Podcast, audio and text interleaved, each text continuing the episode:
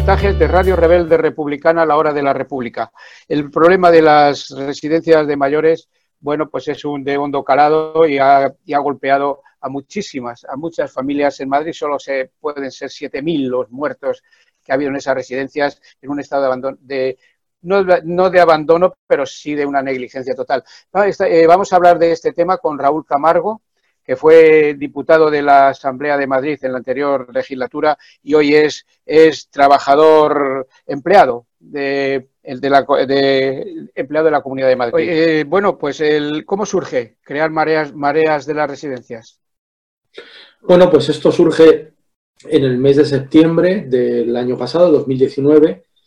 Eh, surge a partir eh, bueno, pues del contacto que habíamos tenido diferentes eh, colectivos de familiares y de trabajadoras de las residencias y yo mismo, ¿no? En mi labor de diputado en la pasada legislatura, cuando, bueno, pues traté este tema de forma bastante eh, profunda, eh, hice pues muchas intervenciones en la, en la Asamblea de Madrid y finalmente incluso llegué a presentar una proposición de ley para regular la situación de las residencias de la Comunidad de Madrid y todo esto pues dio fruto eh, o sea, dio lugar a, un contacto permanente con familiares, con trabajadoras y finalmente, bueno, pues vimos que el problema de la residencia seguía existiendo, eh, aunque ya no estuviera allí en la asamblea, ¿no? Entonces decidimos pues, convocar todos estos familiares y trabajadoras a una asamblea en el mes de septiembre y a partir de ahí pues eh, constituimos la marea de residencias y tuvimos una primera actividad pública de calle el día 23 de noviembre con una gran manifestación que tuvo lugar en Madrid, donde acudieron miles de personas, no solo de la Comunidad de Madrid, sino también de otras partes del Estado, como de Euskadi o de Galicia. Y bueno, pues cuando ha estallado toda la crisis del, COVID-19, pues la marea un poco ya estaba ahí, ¿no? Funcionando y se ha, eh, bueno, pues se ha reactivado, digamos, de alguna forma, ¿no? Y decidió hace muy pocos días presentar una querella criminal contra los responsables de la Comunidad de Madrid, la presidenta Isabel Díaz Ayuso y el consejero de Sanidad Enrique Ruiz Escudero, y también contra los directores de 10 residencias de mayores. Y esta querella será ampliada en las próximas semanas con más, más querellas en otras partes de la, de la región de Madrid y en otras residencias. Entonces, bueno, pues ahí está haciendo una labor de aglutinar a familiares y a trabajadoras y la idea, bueno, es continuar y seguir reclamando unas residencias 100% públicas, que es el objetivo de la marea, ¿no? que no exista esta enorme privatización y, control por parte de fondos buitre de un sector que nos parece fundamental para el cuidado de las personas mayores. Sí, eh, nosotros hemos publicado no hace mucho un, reportaje, un artículo en el cual decíamos que las residencias de mayores eh, dieron unos ingresos de 4.500 millones datos que teníamos en 2018. Esto en la, en la Comunidad de Madrid hay como 15 o 20 eh, residencias públicas. El resto son privadas, concertadas o privadas, y bueno, todas son privadas y concertadas. ¿Es así? Sí, efectivamente. En la Comunidad de Madrid hay 475 residencias en total y de estas 475, solo 25 son enteramente públicas. ¿no? 25 de 475, es decir, no llega ni al, ni al 5%. Eh, luego hay una variedad de, de, digamos, de modalidad privada ¿no? dentro de, de, las distintas fórmulas que tienen para gestionar las residencias. Por ejemplo, hay 18 residencias que son públicas, pero que las gestionan empresas privadas. ¿no? residencias que podían pasar a, a, sumarse a estas otras 25, pero que los dirigentes, los gobernantes no quieren. ¿no? Y luego todas las demás ya son privadas, aunque dentro de las privadas hay muchas que están concertadas, es decir, que tienen plazas que pagamos, que se pagan con los impuestos de los madrileños y las madrileñas, eh, pero que son privadas, ¿no? No dejan de ser eh, privadas. Con lo cual aquí tenemos eso, es un sector que a diferencia de la sanidad o la educación, donde también hay porcentajes de privatización altos, eh, en ese sector es que la mayoría están privatizadas y por tanto la posibilidad de control público sobre lo que ocurre ahí es mucho más pequeña que incluso en sectores como los de, como los de sanidad o educación, ¿no? lo cual hace que, empeore mucho la, gestión, el cuidado, la, situación laboral de las trabajadoras. En definitiva, bueno, pues eh, estos porcentajes enormes de privatización, en nuestra opinión, eh, tienen mucho que ver con la mm, brutalidad con la que ha actuado el virus en las residencias de mayores. Además, eh, ha, habido residencias como, por ejemplo, creo que fue Leganés, donde, donde cuando entraron los, los del ejército, esto es la Unión, la Unidad Militar de Emergencia, se encontraron 19 cadáveres dentro de la residencia. Eso, ha, ocurrido en, ha, ocurrido en, diversas residencias que llegaron y, había una situación allí, eh, bueno, pues dantesca, ¿no? Pero mm, no, o sea, no, no, es solo eso, ¿no? Que se encontraron allí los cadáveres, sino el porcentaje de muertes. Por ejemplo, eso en una residencia de Leganés, Vitalia Leganés, que corresponde a un fondo buitre francés, el grupo, el grupo Vitalia, ¿no? Eh, la mitad de los residentes que había cuando empezó la pandemia han, fallecido, ¿no? El 50%. Había 180 y han fallecido ya 90. Eh, es un porcentaje que es, es, salvaje, ¿no? ¿Cómo puede ocurrir esto? ¿Por qué no tomaron medidas de aislamiento como se hizo en otras residencias en otras partes del Estado? Yo he visto en Euskadi, en, La Rioja y demás, ¿no? ¿Por qué no tomaron esas decisiones? ¿Por qué no hubo una actuación decidida desde el primer momento? ¿Por qué no se medicalizaron esas residencias? que eh, hecho que hubiera podido salvar muchas vidas. ¿no? Bueno, pues esto tiene que ver, por un lado, con que eran empresas que no querían gastarse ni un duro más en el cuidado de las personas mayores y por otro tiene que ver con la inexistencia de marcos legales que puedan hacer que, que haya control público por parte de las instituciones y también con la dejación de funciones por parte de las autoridades de la Comunidad de Madrid en este caso. ¿no? O sea, yo creo que ahí ha habido un problema monumental que, bueno, ya los tribunales van a tener que dirimirlo. Eh, decías que tú presentaste un proyecto de ley sobre residencias. ¿Qué recorrido tuvo en la Asamblea? Bueno, pues mira, eh, lo presenté en el mes de abril del 2018, hace aproximadamente dos años. Eh, en, un principio se admitió al trámite la proposición de ley porque tiene que pasar una serie de trámites muy largos, ¿no? Eh, luego el PP presentó una enmienda a la totalidad, hubo que volver a discutirlo, por tanto no se pudo abrir la ponencia. También se rechazó la enmienda del PP, en ese caso porque Ciudadanos se abstuvo y el PSOE eh, y Podemos en ese caso pues votábamos a favor, ¿no? Eh, luego se abrió una ponencia, estuvimos discutiendo enmiendas y demás en la ponencia y cuando ya estábamos acabándola, Ciudadanos dijo que ellos iban a votar en contra de la ley y que no admitían la propuesta de ratios de personal, que era lo fundamental de aquella ley, es decir, era una, ley sobre todo para intentar fijar los ratios de personal y evitar que hubiera tan poco, eh, tan pocas trabajadoras y trabajadores eh, en, las escalas de atención directa, donde había muchas necesidades de atención que no estaban cubiertas. Ciudadanos decide a última hora, bueno, pues pasarse al voto en contra y el Partido Socialista eh, se pasa a la abstención también en, un momento determinado. Entonces, bueno, pues finalmente, y ante la, ante eh, la amputación que le iban a hacer a la ley, quitándole todos los aspectos que, la, que la hacían eh, novedosa ¿no? y que hacían que, hubiera, que fuera a tener efecto, pues cuando nosotros retiramos la ley porque no tenía sentido una vez que habían tumbado toda la parte importante de la, de la ley. ¿no? Entonces, bueno, pues tuvo un recorrido de que prácticamente un año y medio pero al final PP y Ciudadanos decidieron tumbarla y el PSOE ya estuvo. Sí, eh, ¿Hubiera cambiado algo la situación de haberse aprobado esa ley? Porque, ahí, ahí incidías, incidías, como acabo de decir, en, sobre todo en el, ratio de personal, que es un, es un grave problema de todas las residencias que conocemos, de que hay tres o cuatro o dos auxiliares para 25 o 30 usuarios. ¿Hubiera cambiado algo la ley? Sí, yo creo que sí, yo creo que hubieran cambiado muchas cosas, porque esa ley además eh, no solo se hacía para las residencias públicas, sino también para las privadas. Es decir, afectaba a todas. Eso también tuvo mucha influencia en el cambio de postura de ciudadanos. Por ejemplo, nosotros sabemos que las patronales de las residencias estuvieron reuniendo con los grupos parlamentarios para presionarles y, que, votaran en contra de, la ley, porque la ley eh, iba a suponer un incremento eh, obligatorio en las necesidades de inversión en personal en las residencias.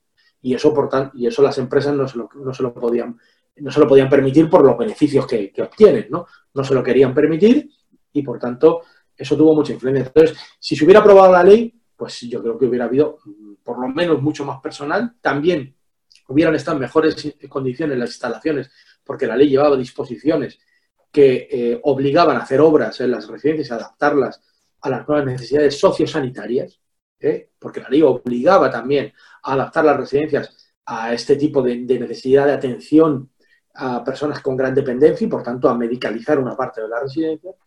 Y la ley también llevaba disposiciones que incluían que los familiares podían formar parte del consejo de usuarios, con lo cual hubieran estado mucho más informados de lo que, de lo que allí estaba pasando y hubieran formado parte, digamos, de la vida de la residencia. Así es que, en mi opinión, si se hubiera aprobado, efectivamente, hubiera habido cosas que hubieran cambiado sin ninguna duda.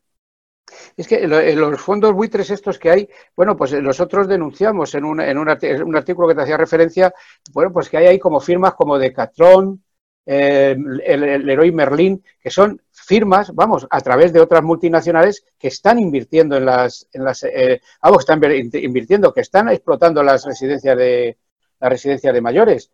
Eso es, o sea, eh, ¿no hay ninguna ley que, que impida todo esto? No, no, no. ¿Es el libre mercado? No hay ninguna ley sobre las residencias de mayores en, España, no hay ninguna ley que las regule. Hay leyes de servicios sociales que hablan de los centros residenciales para personas mayores y luego hay decretos que en algunas comunidades autónomas los regulan de alguna forma un poco más estricta, como en Euskadi, por ejemplo, ¿no? o en Castilla-León incluso, ¿no? en La Rioja, y luego hay otras comunidades autónomas como la Comunidad de Madrid, donde no hay una ley la Ley de Servicios Sociales no hace referencia a las residencias de mayores y los decretos que hay son del año 1990, con lo cual estamos hablando de un modelo de residencias que no tiene nada que ver con el modelo actual, donde lo que prima son los grandes dependientes en estos centros residenciales. Así es que no, no hay ninguna ley que, impida que estos fondos eh, buitre, que vienen únicamente a ganar dinero, sean los que copen ahora mismo las residencias. Efectivamente, son fondos buitre, en su mayoría franceses, también se están metiendo ya ingleses, que lo que vienen es a comprar una residencia y a luego revenderla a un, precio, a un precio mayor del que la compraron. A eso se dedican. La atención, la situación de los trabajadores, la atención a las personas mayores que, están en esos centros, pues no les importa nada. Lo único que les importa es ganar dinero. Y cuando eso ocurre, pues al final tenemos desgracias, o no desgracias, ¿no? Tenemos masacres, podemos calificarlo así, como la que hemos vivido en las residencias, donde nadie se ha ocupado o se ocupó de que primara el beneficio social con respecto al beneficio económico, ¿no? Y ahí tenemos las cifras de muertos. Sí, el, eh, hablabas antes de que las residencias no están medicalizadas. La presidenta Ayuso prometió medicalizar, medicalizarlas. Eh, ¿Se ha cumplido algo de esto? ¿Tenéis noticias de que se hayan medicalizado algunas a las residencias o al menos algunas? No, no se ha medicalizado ninguna. Ellos dijeron que medicalizaron que, que, un, que los de la residencia pudieran consultar a un médico cosas que tenían que hacer en la residencia. Y eso no es así. Medicalizar una residencia es eh, establecer que hay una zona de, cuidados intensivos, dotar de medios y equipamiento médico suficiente, poner a médicos directamente allí sobre el terreno y a, personal de enfermería. eso es medicalizar una residencia. Eso no, lo han hecho en ni una sola. En ni una sola. Y no lo hacen porque no tienen voluntad política de intervenir. Las residencias privadas, no quieren hacerlo y no lo han hecho en realidad, aunque digan que han puesto un funcionario al frente, luego no lo han hecho en realidad, no se ha concretado en nada, y porque el modelo del PP es que haya lo eh, el menor sector público posible, incluyendo en los sectores sanitarios y educativos, y, que, y que, bueno, pues todo sea la iniciativa privada la que lo gestione, ¿no? Y bueno, pues al final, cuando ha venido una pandemia, pues hemos visto las consecuencias que tienen la privatización y dedicar, digamos, destinar solo los sectores privados al cuidado eh, de la población en general y en concreto al cuidado de las personas mayores. Eh, sí, oye, eh, hay, parece ser que ahora hay un, un cierto enfrentamiento o, una, o, diferentes formas de, opinar de Ciudadanos y el PP. Tanto es así que al consejero que había de Arrellero le costó el puesto. Hay un enfrentamiento entre PP y, Ciudadanos en la Comunidad de Madrid, sobre todo respecto a esto de las residencias, por, para, haber cesado a, este consejero, a Arrellero. Bueno, no le ha cesado, le quitó las competencias sobre residencias. Arrellero sigue siendo el consejero. Eh, sí, hay, un cierto enfrentamiento, pero bueno, en ese enfrentamiento vemos que Ciudadanos tampoco es que haya sacado la cara eh, eh, públicamente, tanto por su consejero como por, por la medicalización de residencias, porque las residencias sean controladas públicamente, en fin, que Ciudadanos también es un partido neoliberal y al final defiende el mismo modelo de privatización que ha defendido el Partido Popular, ¿no? Bueno, es verdad que en el caso concreto de Reyero, pues yo creo que es una persona que tiene algo más de sensibilidad social que la media de ciudadanos, ¿no? Y bueno, pues por ahí ha podido venir un enfrentamiento. Yo coincidí con él porque era el portavoz de Ciudadanos en la anterior legislatura en políticas sociales. Y bueno, por ejemplo, la ley de residencias fue el que la llevó, ¿no? Y estuvo dejándola pasar hasta que al final votó en contra, ¿no? O sea que, bueno, algo puede tener de diferencia, pero al final siempre acaban plegándose a las orientaciones del Partido Popular, ¿no? Y eso es lo con lo que nos tenemos que quedar. O sea, que podían haber hecho o podían estar preparando una moción de censura y no lo están haciendo, ¿no? Es decir, bueno, mientras no haya movimientos eh, por parte de ciudadanos, en otro sentido, hay que considerarlos como parte del mismo gobierno y igual de responsables que el Partido Popular. El tema de los mayores, más allá de las residencias, siempre ha sido un, un tema polémico porque eh, justo yo creo que en la legislatura esta que tú estuviste de diputado, bueno, pues eh, a mí me llegaron denuncias de familiares que les quitan la, patria potestad de, esos mayores, que les que anulan a, estas familias un, cierto, y además estaba por, medio también defendiendo esta, esta postura de, la, de algunos familiares, de eso que es que al familiar le quitan la responsabilidad sobre ese mayor. ¿Cómo está ese tema? Te refieres a las tutelas, ¿no? A en las tutelas, efectivamente. A las tutelas sobre las personas mayores. Sí, bueno, ahí hay una problemática histórica también y ha habido muchas denuncias de, familias, ¿no? Ante la Agencia Madrileña de Tutela de Adultos, el AMTA. Eh, y bueno, sí, cuando yo estuve, pues eh, se ha cambiado la ley, incluso se, se, hizo una nueva ley sobre la, sobre la AMTA para que hubiera mayor control, eh, que nosotros apoyamos. y bueno, pues esperemos que las cosas vayan, vayan mejorando, pero ha habido muchas, muchas irregularidades también, incluso hubo denuncias ante los tribunales y que dieron la razón a los familiares en su caso y bueno, por eso se hizo la modificación de la ley, ¿no? Lleva poco tiempo en vigor, pero, pero yo creo que ahora mismo está funcionando un poco mejor de lo que funcionaba antes. Sí, eh, bueno, vamos a, a, mareas, de residencias.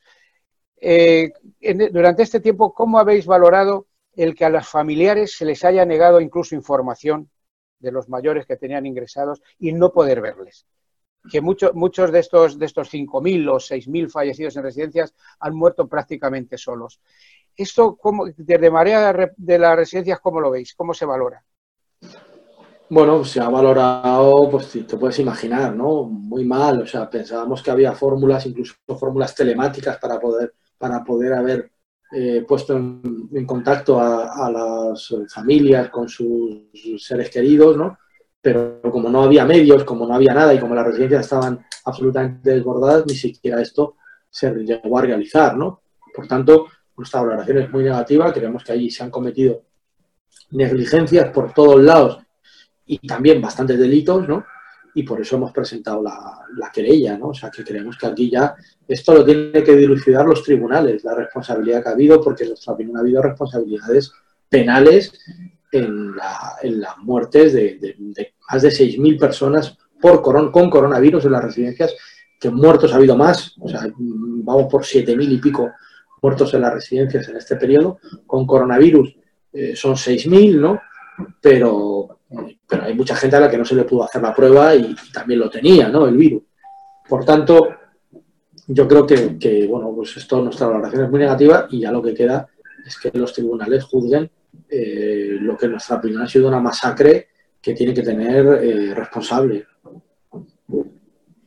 Eh, ¿Quiénes pueden, ¿Quiénes pueden integrarse en, en Marea por las residencias? ¿Quiénes, ¿Quiénes son? ¿Familiares directos, ciudadanos de, la, de calle?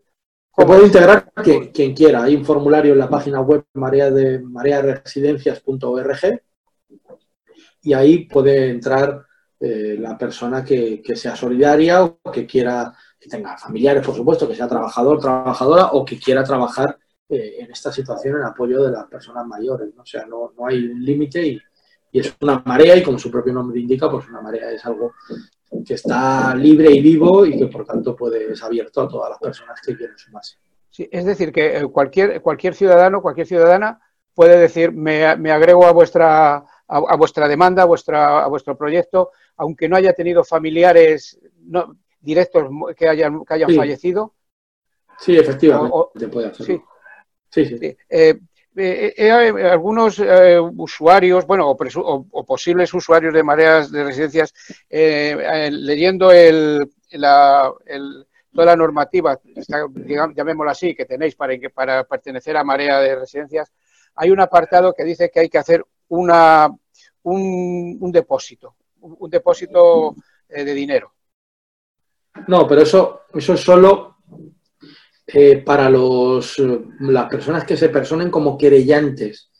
Y el único depósito que hay es para pagar los gastos de procuradora, porque cuando tú presentas una querella, tiene que, tienes que contar con una procuradora judicial y esta procuradora mm, cobra sí o sí porque a ella le cobran también por hacer estas cosas. Entonces, los únicos gastos son gastos de procuradores, creo que son 30 euros por querellante, o sea, no, no, es, no es nada, porque los abogados de Marea, los que están llevando la querella, lo están haciendo de forma absolutamente desinteresada.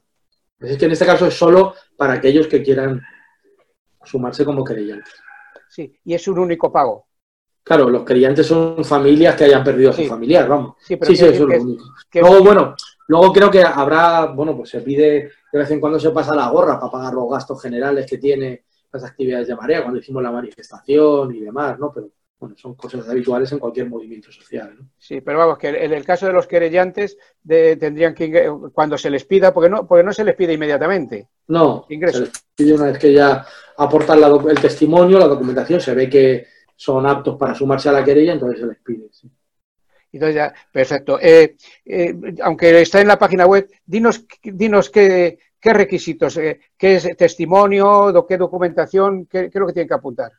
Sí, es muy fácil. lo puedan ver en la, en la, página. En la página web está todo bien, bien estructurado, pero tienen que incluir su testimonio, el testimonio que explique por qué ha fallecido, en qué circunstancias falleció su persona querida en la residencia eh, tienen que dar una serie de fechas, de datos, tal. Y luego la documentación es el certificado de función o, eh, y el DNI de la persona, no es más, ¿no? También se puede querellar si no ha fallecido su persona, eh, su familiar, pero lo han atendido mal o, ha habido negligencia, digamos, en el trato que se le ha dispensado. Es decir, que hay también otras fórmulas para no únicamente querellarse si ha muerto tu, tu familiar, sino si se entiende, o te has tenido que llevar a casa porque era imposible que estuviera en la residencia.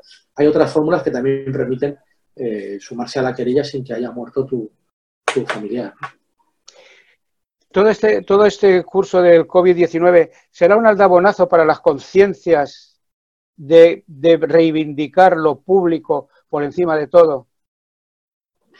Pues ojalá, ojalá lo sea. Yo creo que en eso tenemos que, emplearnos desde los movimientos sociales y desde las organizaciones de izquierdas, ¿no? Yo creo que, que no, no, puede, no puede volver a ocurrir eh, que en un sector como este haya un 75% de privatización, ¿no? Así que, yo creo que aquí hay que ponerse como misión que todo ese sector tiene que pasar al sector público, o sea, que hay que, digamos, expropiarle a esos fondos buitre, a esas empresas sin escrúpulos, las residencias de mayores, ponerlas bajo control público y hacer que este sector mm, tenga como única rentabilidad la rentabilidad social y no una rentabilidad económica. Esto no puede ser. Estos ahora mismo son fuentes de negocio para, para, fondos que no tienen ningún escrúpulo y que lo único que quieren es ganar dinero. Y eso no puede ocurrir en un sector como este.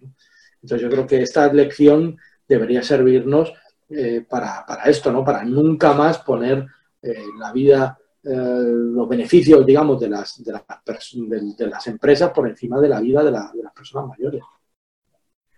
¿Echar de menos tu etapa de diputado? Bueno, yo me hago otras cosas, estoy también en, en política por otras formas y en los movimientos sociales y bueno, fue una etapa de mi vida y, y ya está. No, no la echo de menos.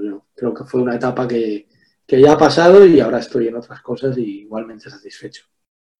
Eh, sin ganas de repetir, o lo que diga, o, lo, que marque las circunstancias.